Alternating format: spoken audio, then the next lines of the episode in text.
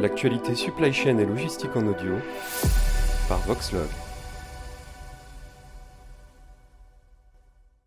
L'intérêt qu'on voit dans la chaire, c'est que c'est euh, vraiment un, catalyseur et un stimulateur de nos équipes, puisqu'on reçoit très régulièrement des étudiants des ponts euh, dans différents formats, des stages courts, des stages longs, des années de césure, de, l'alternance, et c'est vraiment très puissant pour nous, pour nos équipes, puisque ça apporte un regard neuf, euh, différent sur l'entreprise, avec des compétences très pointues dans certains domaines.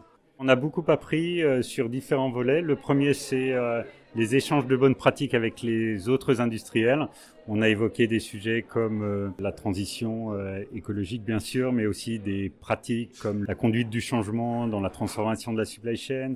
On a parlé de sujets RH, comment développer nos talents, comment attirer de nouveaux talents. Et puis de sujets plus techniques.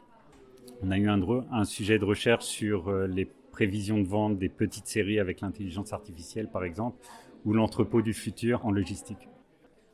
La stratégie du groupe, telle que l'évoque Florent Ménégo, notre patron, c'est d'être tout durable, c'est-à-dire tout ce que nous faisons chez Michelin doit être durable.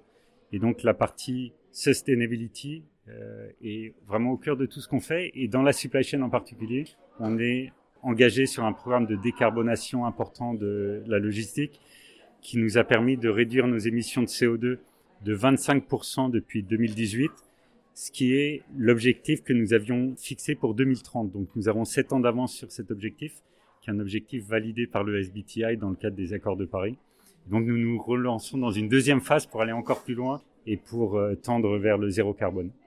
Alors la supply du futur, elle est à la fois euh, résiliente, agile et bas carbone euh, résiliente, puisque le monde de demain est très imprévisible. Il y a toute une question sur le, la gestion des risques géopolitiques, climatiques. Donc nos supply chains de demain, elles doivent être capables de résister à tous ces chocs.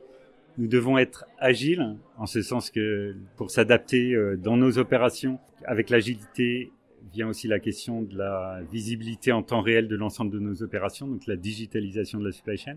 Et puis le troisième point, euh, une supply chain qui est propre pour l'environnement et donc qui est vertueuse aussi dans ses usages et qui va vers la circularité des produits et donc aussi vers l'économie d'usage pour nos clients.